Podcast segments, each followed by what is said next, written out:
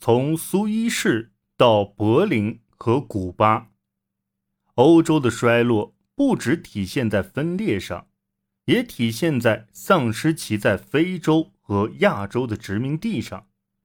苏伊士运河危机展现了曾经的大国如今败落到何种境地。法国和英国已开始依靠美国，欧洲的时代彻底终结。大英帝国的没落是相对和平的。印度于1947年独立，分裂成印度和巴基斯坦两个国家，其他英国殖民地也纷纷效仿，而其他欧洲殖民大国则展开了漫长血腥的战争。荷兰在1949年失去印度尼西亚之前。整整打了四年仗。一九五四年，法国在越南奠边府被共产主义组织的越南独立同盟会打败。此后，柬埔寨、越南和老挝宣布独立。美国一开始支持殖民大国，但发现这些大国均无力承受革命和叛乱后，他便改变了政策。曾经的殖民地成了冷战的战场，两大阵营都在寻求新生独立国家的领导人支持。一九五六年，埃及领导人贾麦勒·阿卜杜·纳赛尔将苏伊士运河收归国有。随后，英国、法国和以色列采取行动，占领了运河区。英法以三国的举动。几乎遭到了一致反对。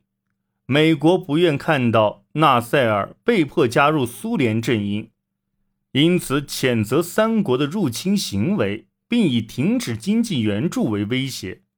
在美国的压力下，英法只得退让，撤出了埃及。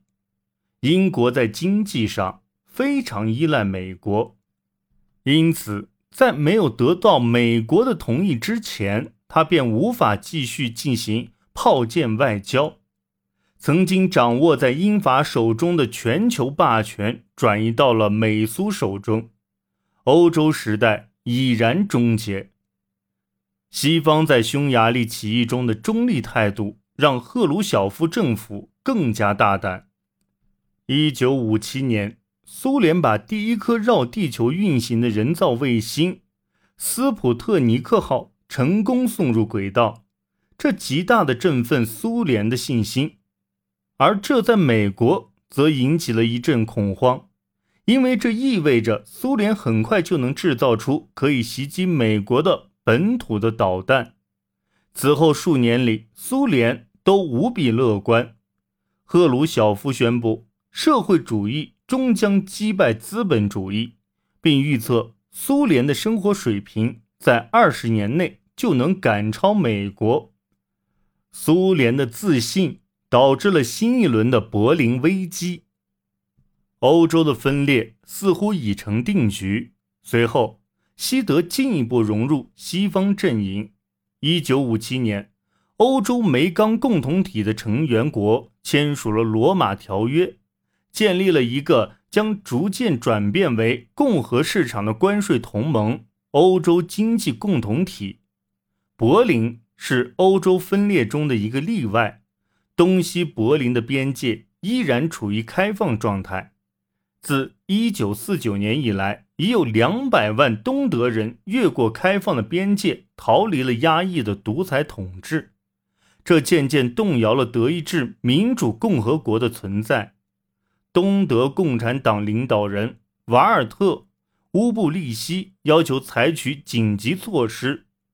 一九五八年十一月，赫鲁晓夫发出最后通牒：西方必须在六个月内撤离西柏林，否则苏联将让东德控制进入西柏林的通道。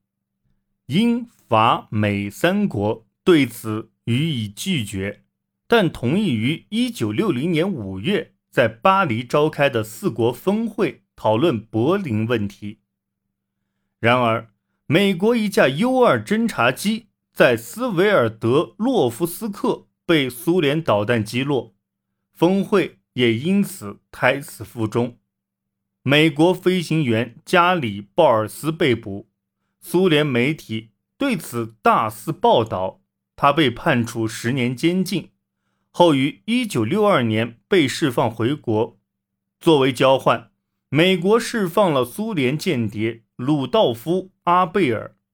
这一事件让美国非常难堪，赫鲁晓夫也因此拒绝参加原定的峰会。东德人。不断涌向西德，这是东德共产党持续面临的严重问题。于是，乌布利希下令于一九六一年八月十二日至十三日关闭边境。随后，临时路障发展成一套隔离系统，由七米高的围墙、带倒刺的铁丝围栏、瞭望塔、探照灯和武装警卫组成。在墙的东边，一大块区域被清空，这里被称为“死亡地带”。曾有一百九十一名试图逃离东柏林的人在此丧命。柏林墙是冷战时期的分裂的有形符号，在它建立起来之后，尝试改变柏林格局已是徒劳，欧洲彻底成了一潭死水。两个超级大国的对抗也越来越多的转向欧洲之外。两个超级大国在欧洲之外发生了第一场冲突，是冷战中最凶险的危机之一。一九六二年十月，美国侦察机发现，菲德尔·卡斯特罗的共产党执政国家古巴正在修建导弹基地，一旦建成。苏联就有能力用核武器袭击美国城市，美国随即封锁古巴，隔断苏联导弹的进入通道。当时的局势看起来似乎是苏联舰船随时会尝试突破封锁，又或者是美国轰炸机随时会摧毁导弹基地。这是一九四五年后世界离战争最近的时刻。在紧张局势持续了一周后，赫鲁晓夫让步，撤回苏联舰船，美苏关系得以缓和。这次与核战擦肩而过的经历，促使白宫与克林姆林宫之间架起了一条直播电话热线。莫斯科的党领导层受够了赫鲁晓夫的各种冒险，于1964年将他换下。让更沉稳的列昂尼德·勃列日涅夫上台，在两个超级大国尽力避免在欧洲发生冲突时，冷战却在世界其他地区不断升温。在亚洲，美国担心，如果一国取得共产主义革命胜利，其周边邻国将会像多米诺骨牌一样接连倒塌。这种多米诺骨牌理论促使美国接替了法国在东南亚扮演的角色，并支持南越与共产主义的北越对抗。美国总统约翰·肯尼迪扩大了美国对越南局势的干预，其继任者林登·约翰逊则于1965年轰炸北约。截至1968年。美国派往越南的士兵已达五十万名，然而胜利却遥遥无期。美国深陷这场不宣而战的战争之中，无法抽身。在欧洲，越南战争是反美抗议的焦点，并成为大规模学生反主流文化示威运动的中心议题。